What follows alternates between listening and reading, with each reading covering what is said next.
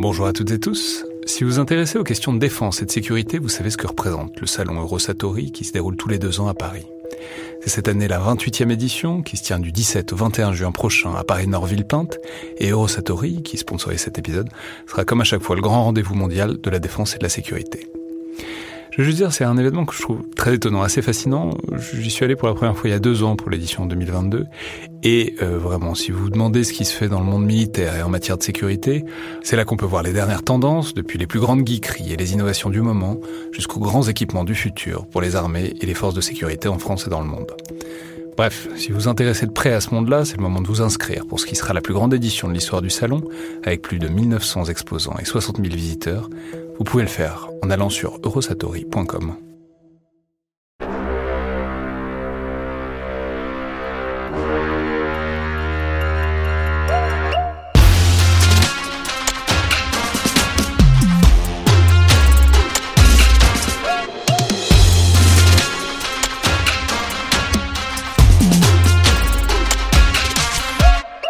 Bonjour à toutes et tous et bienvenue dans le Collimateur, le podcast de l'Institut de recherche stratégique de l'école militaire, l'IRSEM, consacré aux questions de défense et aux conflits armés.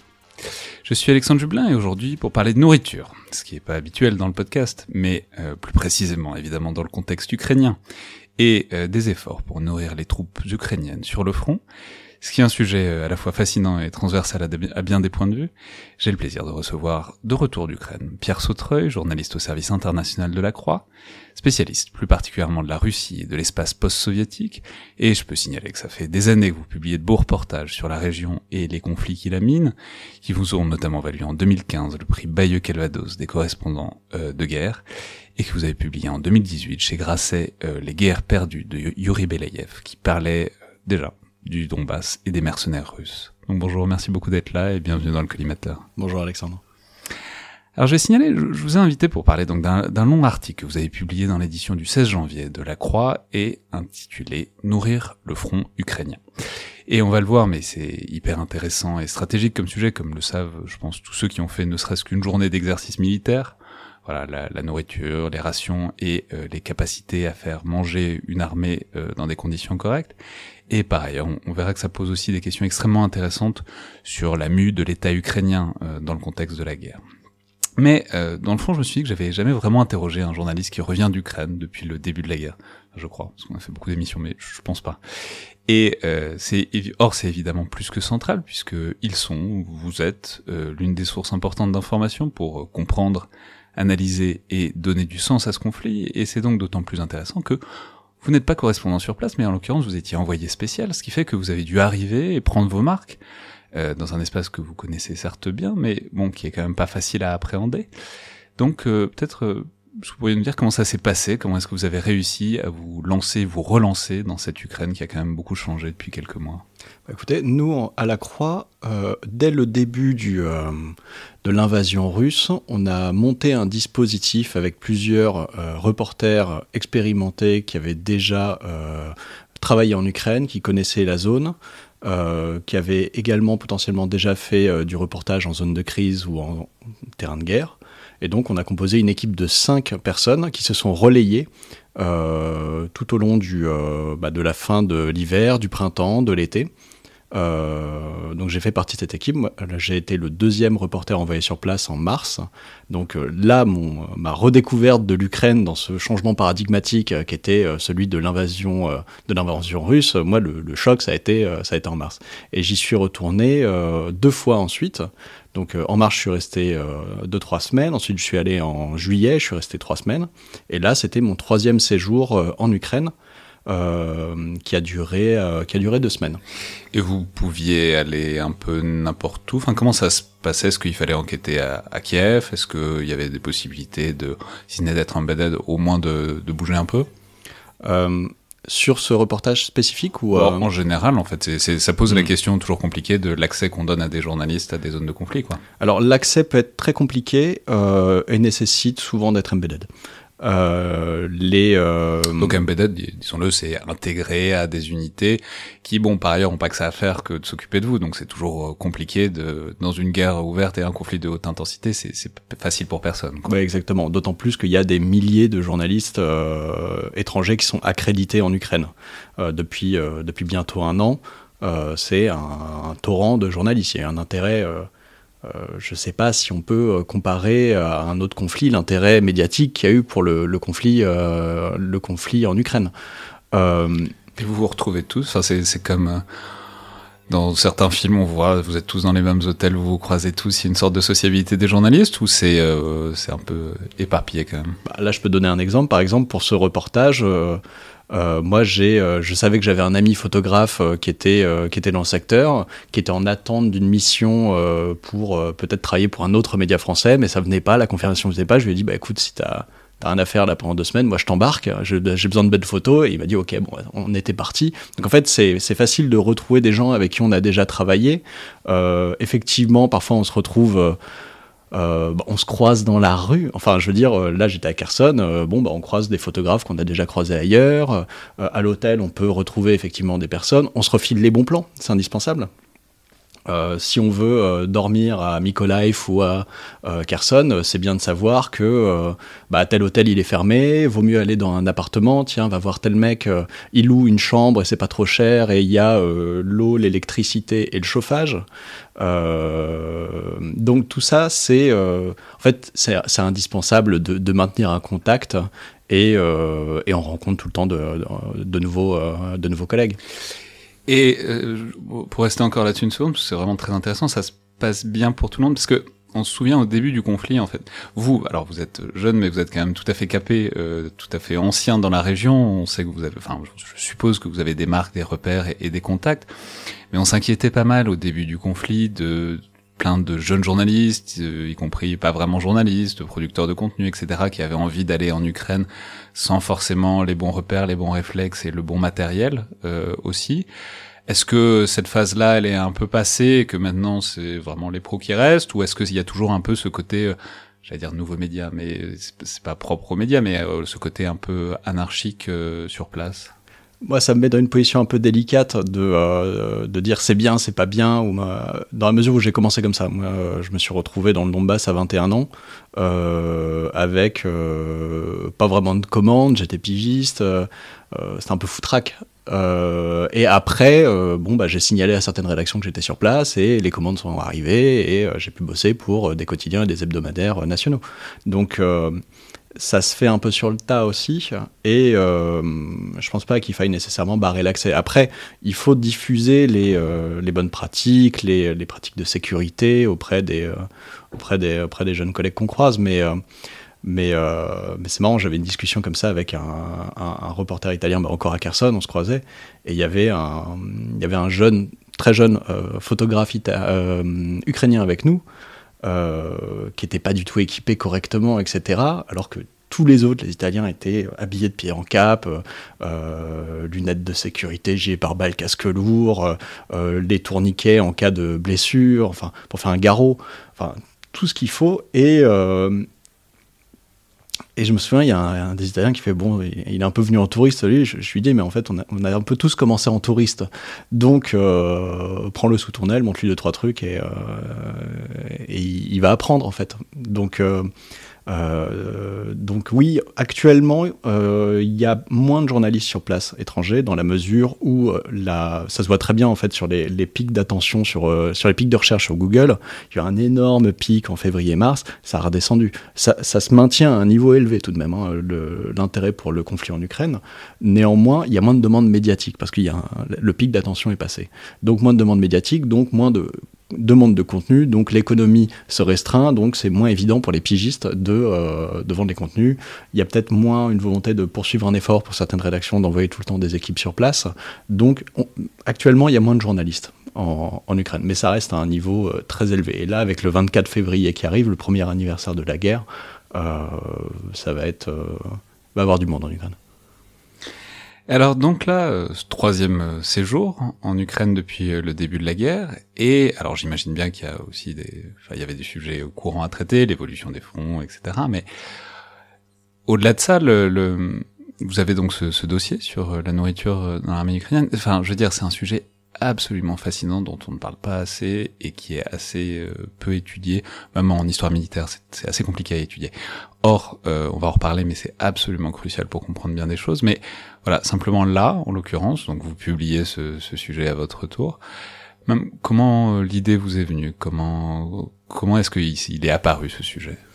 Euh, grâce à Twitter, en fait. C'est-à-dire, je suis tombé euh, par hasard dans les suggestions de, mon, fil d'actualité sur Twitter euh, sur le compte d'un d'un chef cuisinier ukrainien qui, qui possède 6 ou 7 restaurants en Ukraine, qui s'est mis au service d'une unité des forces spéciales ukrainiennes et il leur cuisine chaque jour des bons petits plats mais d'une qualité assez folle. Euh, c'est-à-dire, il publiait des vidéos comme ça où il montrait bah, dans des barquettes disposées. Bah, Aujourd'hui, on a fait, euh, je sais pas, euh, on a fait des côtelettes de porc trop bonnes avec des, des légumes, avec, enfin, juste ça donnait trop envie son truc quoi. Et en fait, parfois, faut suivre son enthousiasme. Euh, je saurais pas trop comment expliquer, mais je me disais, ah, ça a l'air marrant comme sujet. Euh, j'étais vraiment parti sous un angle plus restreint à la base. C'est-à-dire, euh, je voulais rencontrer ce mec. Je voulais discuter avec lui. En plus, il a euh, c'était euh, une caricature de chef cuistot euh, donc tatoué avec du bagou, de la gouaille, enfin un gars assez charismatique. Je voulais voir un peu ce qu'il avait amené là, mais j'avais pas du tout en tête l'idée de faire un article où il y aurait une espèce de tentative de compréhension plus systémique, plus large à différentes, différentes échelles de, de, comment on nourrit cette armée. Et c'est en discutant de ce sujet avec un collègue qui m'a dit euh, Ah ouais, non, c'est vraiment cool. Après, on a vu pas mal de sujets sur les volontaires. Essaye d'élargir l'angle. Là, ce serait cool. Quoi. Là, ce serait. Euh, je dis effectivement, c'est une bonne idée. Donc, j'ai suivi cette recommandation. Et, euh, et en fait, comme tu le disais très bien, j'avais plusieurs sujets à faire.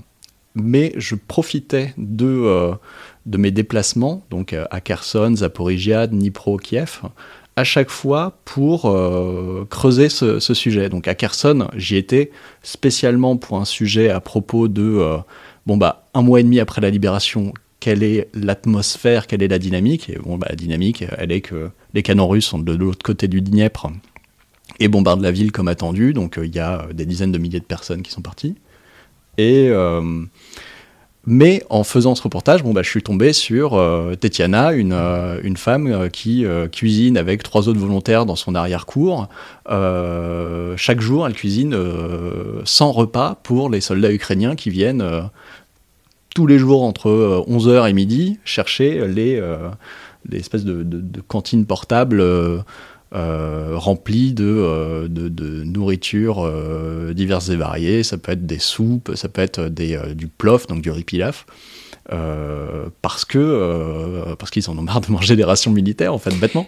Mais alors ça pose des questions très intéressantes sur les différents types et que vous détaillez très bien dans l'article sur les différents types de nourriture en fait. Parce que évidemment on mange pas la même chose au front ou euh, en ville quand on, est en repos ou en rotation etc évidemment c'est pas le même type de nourriture elles peuvent pas être packagées de la même manière.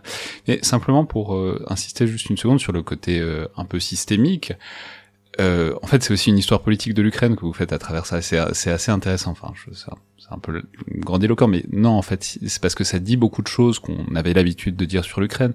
C'est-à-dire que c'est un pays euh, corrompu où il y a des problèmes, notamment de, dans les interactions entre public et privé, etc avec des gens qui se taillent la part du lion dans des marchés publics. Et là, en l'occurrence, il semblerait que ce soit un peu la situation, en tout cas pour la nourriture de l'armée ukrainienne, c'est-à-dire, bon bah, avant 2022 et puis depuis plusieurs années, il y avait un problème qui était identifié de la manière dont on nourrissait les soldats et de la nourriture qu'ils recevaient, quoi. Ouais, tout à fait. En fait, ce qui est, euh, ce qui est vraiment passionnant, c'est que ça, ça, donne un angle pour explorer effectivement euh, bah, les relations entre le public et le privé, euh, les tentatives de réforme infructueuses, souvent un pas en arrière, deux pas en avant, ou l'inverse. Enfin, et Là, typiquement, euh, le, système d'approvisionnement en nourriture de l'armée euh, a été externalisé à partir du milieu des années 2000. Euh, donc à partir de, vers 2005-2006, ce sont des sociétés privées qui ont commencé à fournir non seulement la nourriture, mais également les chefs dans les unités militaires, donc les bases à l'arrière, pour, nourrir les soldats. Donc les cantines, c'était géré par des sociétés privées. Et il y a plusieurs sociétés comme ça qui sont réparties le marché, et souvent d'anciens officiers dans ces entreprises qui avaient des bons contacts au ministère de la Défense, et c'est un marché qui est devenu notoirement corrompu, avec régulièrement des d'espèces de petits scandales euh, plus ou moins gros et qui ont euh, culminé le plus, euh, un des plus connus étant un empoisonnement collectif à la base militaire de Desna, où il y a eu de mémoire 169 soldats qui ont fini à l'hôpital suite à un cocktail de staphylocoques, bactéries diverses et variées, moisissures dans la nourriture. Et ça c'était en 2016. Ça c'était en 2016. Et régulièrement, ça c'est un sujet en fait qui a pris beaucoup de, qui a pris beaucoup de la lumière en Ukraine en tout cas euh, depuis le début de la guerre dans le Donbass parce que euh, là les soldats se battent vraiment et euh, bah, ils trouvent des relais dans la presse, dans la société civile pour dire bah regardez c'est absolument immonde ce qu'on mange. Ou regardez il y a des produits moisis qui nous parviennent. Ou regardez parfois j'avais vu une photo mais c'est abominable c'était une boîte de pâté. Et dedans il y avait des dents dans d'un, on ne sait pas si c'était d'un rongeur ou d'un chien, quoi. Enfin, je veux dire, le, donc le soldat a montré ça, euh, il a publié une photo, ça avait fait un scandale. Donc il y a régulièrement comme ça des, des, euh, euh, des, des, occasions de mettre en lumière les difficultés de, de cette chaîne logistique et après, bon, c'est pas resté inerte depuis 2014. Euh, il y a eu euh, un vrai effort des autorités ukrainiennes pour mettre en place de nouvelles rations sèches ou rations militaires, donc euh, celles qu'on consomme sur le front, en première, deuxième, troisième ligne, quand on ne peut pas cuisiner. avec une, certaine mise en scène politique, Poroshenko, l'ancien président, qui était allé déguster des rations militaires devant les caméras. mais de fait, elles sont, elles sont devenues meilleures. Euh, et là, dans le conflit actuel, ce qu'on voit, c'est que les anciennes rations militaires euh, coexistent avec les nouvelles rations militaires, où là, on a par exemple euh, bon, bah, les traditionnels biscuits secs avec le pâté de foie qui vaut ce qu'il vaut, mais aussi des, dans des pochettes souples, des, des plats cuisinés qu'on peut, qu'on peut réchauffer avec un système sans feu.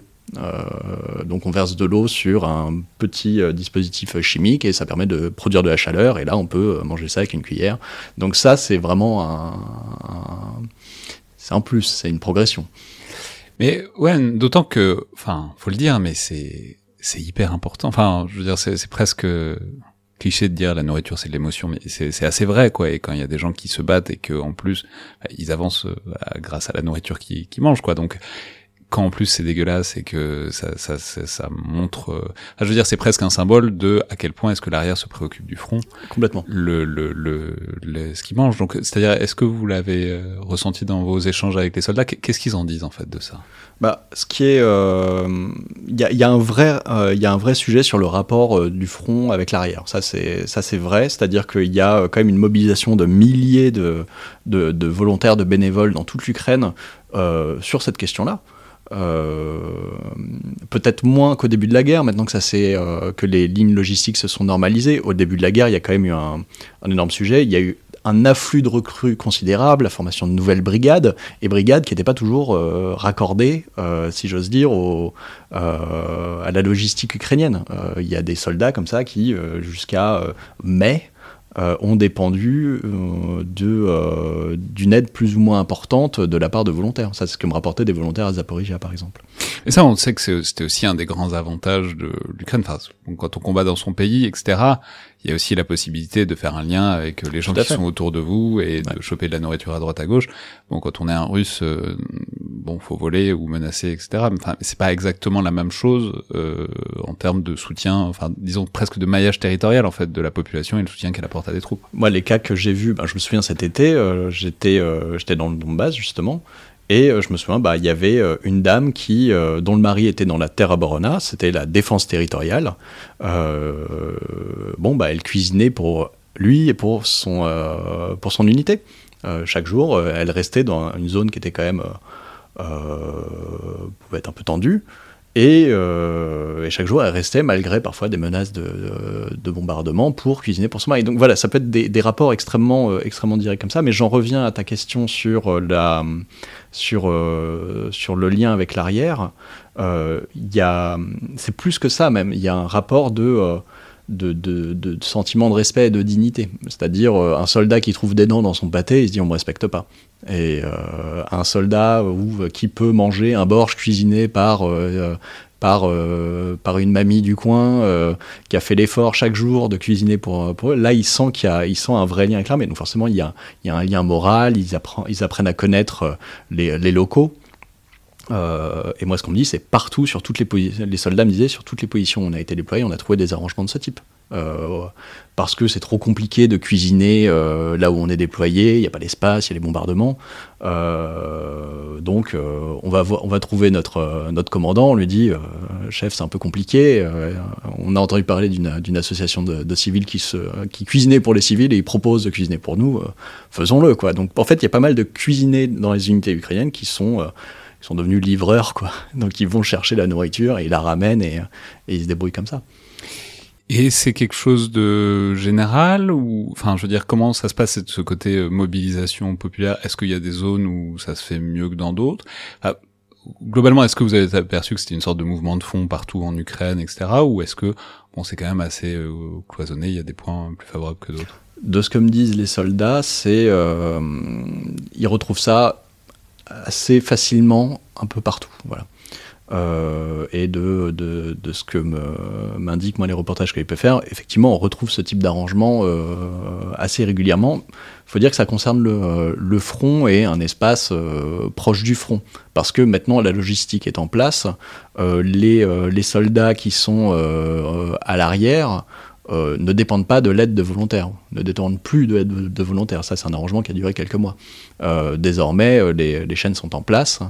Euh, donc, euh, ça roule. En, ville, il n'y a pas besoin de demander à une mamie euh, de son. On est capable de se procurer de la nourriture à peu près correctement par l'armée ukrainienne. Quoi. Complètement. Et ils peuvent compléter en allant dans le commerce du coin, trouver les trucs qui leur plaisent. Si, si jamais ce que ce qu'apporte l'armée ukrainienne ne suffit pas. Ce qui implique qu'ils soient payés régulièrement aussi, ce qui est bon le cas apparemment. Tout à fait. Mais du coup, puisqu'on tourne autour du, du pot depuis tout à l'heure, qu'est-ce qu'ils mangent?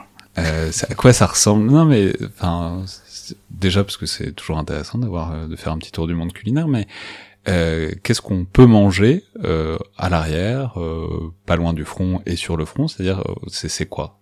Quels sont les menus que vous avez pu voir à différents endroits plus ou moins proche du front bah, Typiquement, euh, chez euh, Tetiana, donc à Kherson, qui cuisinait pour les soldats chaque jour, euh, le menu c'était euh, du borsch et une soupe Alors, avec des raviolis. que c'est que le borsch Le borsch c'est un, un, potage assez traditionnel, peut-être le plus le plus typique de l'Ukraine. c'est un potage à base de de viande de bœuf et de et de betterave avec du chou. C'est très bon. Euh, ça tient bien encore et, euh, et, les soldats sont toujours contents d'en avoir. Mais vous voyez, euh, ça c'est intéressant parce que c'est pas, enfin, c'est hyper con ce que je veux dire, mais c'est pas facile de déplacer une soupe. Euh, bah, ça, ils, ont des, ça, ils ont des cantines, ils ont des espèces de grandes de, de, de, de, de, jerrycans, enfin je sais pas comment ah, ça oui, se nomme. Mais alors du coup c'est intéressant aussi, ça n'est pas individualisé, c'est pas des rations non. individuelles, c'est des ils, ils, cuisinent et ils mangent en groupe, en unité. Bah là typiquement j'avais parlé avec un groupe de volontaires à Zaporizhia qui était passionnant, vraiment par leur euh, euh, euh, caractère méthodique. Et c'est là où on voit en fait que l'apport de, jeunes qui travaillaient dans la tech, dans des startups, etc. En fait, ils ont amené un certain savoir-faire dans la mobilisation des bénévoles, des volontaires. Ils ont structuré ça d'une manière assez impressionnante avec des logiciels et tout. Euh, là, typiquement, eux, quand, euh, quand l'armée a cessé d'avoir trop besoin de, livraison euh, vers, le, milieu du printemps, en tout cas à l'arrière, eux ils se sont dit ok, il y a trois groupes de soldats. Il y a les soldats qui sont à l'arrière, eux ils sont couverts par l'armée, ils peuvent acheter ce qu'ils veulent, il n'y a pas de problème. Donc on va, c'est pas c'est pas nos clients quoi, c'est pas nos priorités. Il y a les soldats qui sont à, en première ligne ou à ce qu'ils appellent le null, c'est-à-dire le zéro. C'est euh, au-delà de la première ligne. Euh, c'est euh, là là il est strictement impossible de cuisiner. Ouais, ils n'ont pas le temps de se faire mijoter une soupe. Là, voilà. Donc là c'est ration militaire, ration sèche et euh, et beaucoup de courage. Et ceux qui sont en deuxième et troisième ligne, là, ils se sont dit, là, on a un sujet intéressant. On a des soldats qui euh, bon, c'est compliqué de cuisiner, il y a encore des bombardements, mais ils peuvent potentiellement faire bouillir de l'eau. ah, qu'est-ce qu'on peut faire en faisant bouillir de l'eau? Bah, On peut faire cuire des patates et on peut réhydrater un borge déshydraté. Donc en fait, ils ont monté une espèce de, dark kitchen dans un, sous-sol de restaurant à Zaporizhia, euh, où euh, tous les jours, il y a six femmes qui se relaient pour couper du chou, des carottes, des betteraves, mettre ça dans des grands déshydrateurs qui, voilà, ils en déshydratent des dizaines de kilos par jour, mettre ça dans des, dans des sachets, sceller et envoyer ça sur le front. Et là, il y a du borge déshydraté pour 8 personnes. Et ils avaient identifié que bah voilà, c'est euh, intéressant de, de, livrer euh, ce type de produit parce qu'en deuxième, troisième ligne, les soldats sont souvent par groupe de 30, 40. Et donc, bah, ils reçoivent 4 paquets, ils peuvent cuisiner pour tout le monde. Donc, c'est ce type d'arrangement. Après, pour, euh, pour la pour, les, pour ce qui est des rations sèches, euh, il y a une grande diversité. Euh, il y a euh, les anciennes rations ukrainiennes qui sont pas très bonnes. Il y a les nouvelles rations ukrainiennes qui sont meilleures. Et donc ça, disons-le, c'est ce que vous disiez à peu près tout à l'heure, c'est des biscuits bien compacts, qui tiennent bien au corps. qui par ailleurs facilite le transit intestinal, ce qui n'est pas rien quand on est au front, avec un peu de protéines, du pâté pour que ça se conserve et des et en gros des barres énergétiques à côté, quoi. C'est ça. Mm. Euh, avec un repas principal aussi euh, dans une euh, dans une pochette qui peut être chauffée avec un dispositif qui ne fait pas de qui fait pas de flamme, qui fait pas de, de lumière ni de fumée. Donc les, les, nouvelles pochettes sont sont bien pensées et sont enfin les nouvelles les nouveaux les nouvelles rations sont bien pensées et assez assez optimales. Et ce qui est intéressant, c'est qu'en fait au-delà de l'aide militaire, enfin matériel qu'ils reçoivent de, de, des pays occidentaux en canon César et HIMARS et que sais-je, euh, ils reçoivent aussi des rations. Et donc, il y a une espèce de, pas de marché, mais en tout cas, il y a une espèce de petite bourse. Quoi, qui, on a vu récemment une vidéo euh, de rations françaises qui arrivait jusqu'en Ukraine, et je crois que le ministère a dit qu'ils en avaient livré 100 000. On peut dire que euh, les rations de combat sont, sont l'honneur de l'armée française. je me suis laissé dire à de multiples reprises que c'était vous me confirmerez peut-être, mais que c'était une, une monnaie euh, assez précieuse euh, dans les trocs que euh, les rations de combat françaises étaient particulièrement réputées. C'est tout à fait le cas. La, moi, ce que j'ai pu constater là-bas, c'est j'en ai discuté bah, justement avec ce chef que, que j'avais identifié sur Twitter, que, que j'ai retrouvé, donc que j'ai pu rencontrer à, à Zaporizhia, qui, euh, qui en avait plusieurs en stock. il m'a dit euh, bah, par exemple, les Français, c'est vraiment les meilleurs, ils les adorent, ils jettent dessus.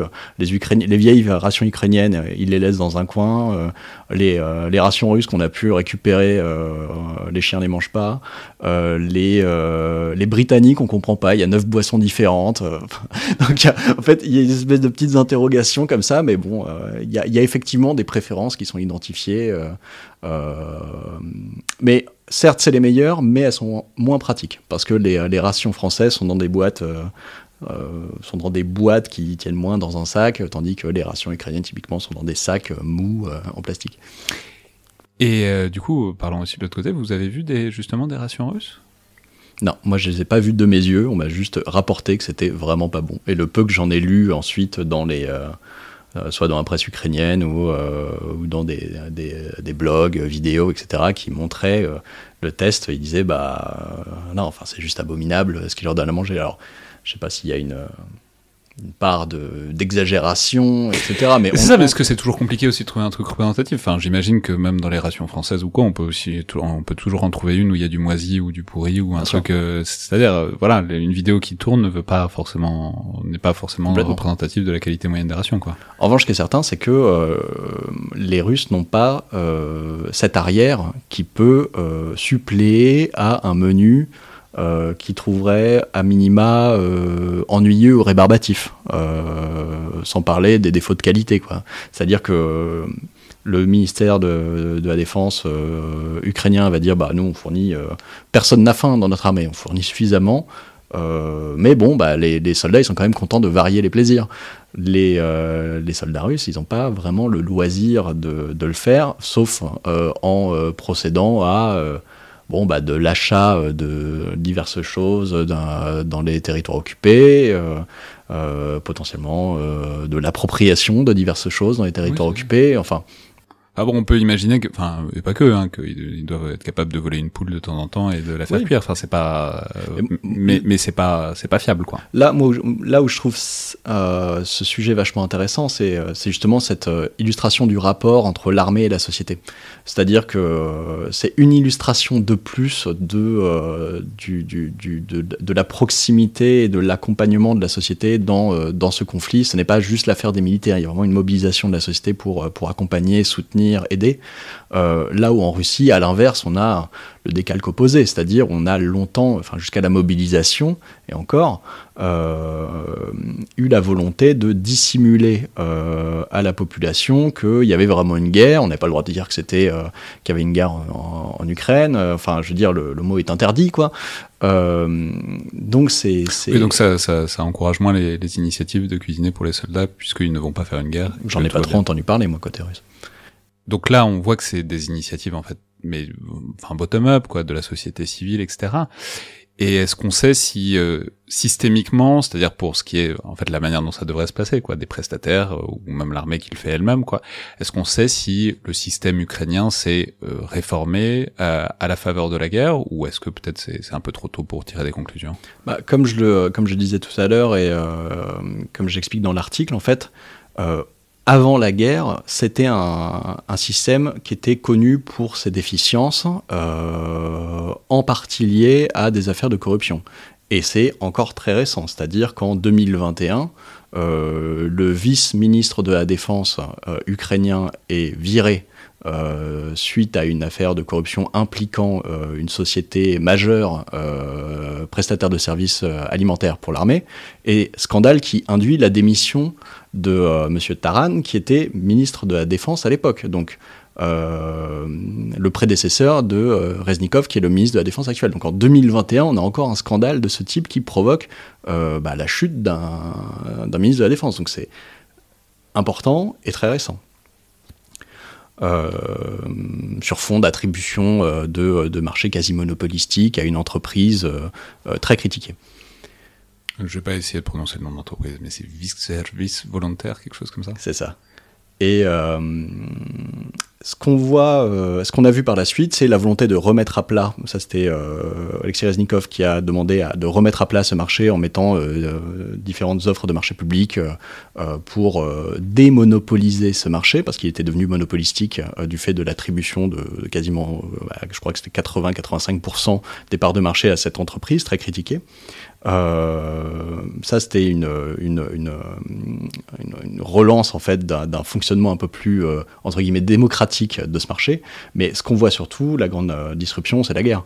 C'est-à-dire que depuis le début de la guerre, on voit un certain nombre de d'entreprises qui faisaient de l'alimentaire civil auparavant, qui se lancent dans l'alimentaire militaire. Euh, ça devient très difficile de documenter, euh, je fais une incise là-dessus, c'est difficile de documenter précisément qui sont les, euh, les prestataires de, de l'armée sur ce, sur ce volet-là, de l'armée ukrainienne, parce que l'armée ukrainienne, enfin l'État ukrainien ne publie plus les, les marchés publics relatifs aux questions militaires, pour ne pas que les Russes y puissent du renseignement. Euh, potentiellement. Et donc ils ont complètement nettoyé le site sur lequel était publiée l'intégralité des, euh, euh, tenders relatifs aux, affaires militaires. Ça ne se trouve plus en ligne. Donc ça devient très compliqué de savoir concrètement ce qui se passe. Donc il faut un peu faire des carottages pour voir, euh, y aller de manière un peu empirique, donc c'est pas très scientifique, mais euh, on va dans, on va à Dnipro et on voit qu'une qu'une usine qui fabriquait des sauces euh, euh au curry ou au lait de coco, bah maintenant elle fait des rations, elle fait des rations militaires. On voit que dans la ville de Canif, il y a, il me semble que c'est là-bas, il y a une, une usine de, de pâté pour chats et chiens qui euh, fait des rations désormais. Donc il y a une, euh, cette, cette, mise en place d'une euh, d'une industrie de guerre en fait qui s'est fait, qui fait en, en, route et qui prend pas le relais des volontaires mais s'ajoute comme une marge d'escalier en plus à à cette mobilisation de l'arrière, en fait, qui n'est plus euh, cette, euh, cette, euh, cette aide volontaire, bénévole, qui s'est de plus en plus structurée, mais désormais un étage industriel qui arrive là-dessus, qui assume de chercher le profit, mais qui est nécessaire à l'Ukraine si elle veut s'inscrire dans la durée dans ce conflit. Très bien. Merci beaucoup, Pierre Sautreuil. Merci Alexandre. Donc je vais rappeler les références de ce très bel article de ce dossier. Donc Nourrir le front ukrainien, euh, paru dans l'édition du lundi 16 janvier de la Croix. Merci beaucoup. Merci.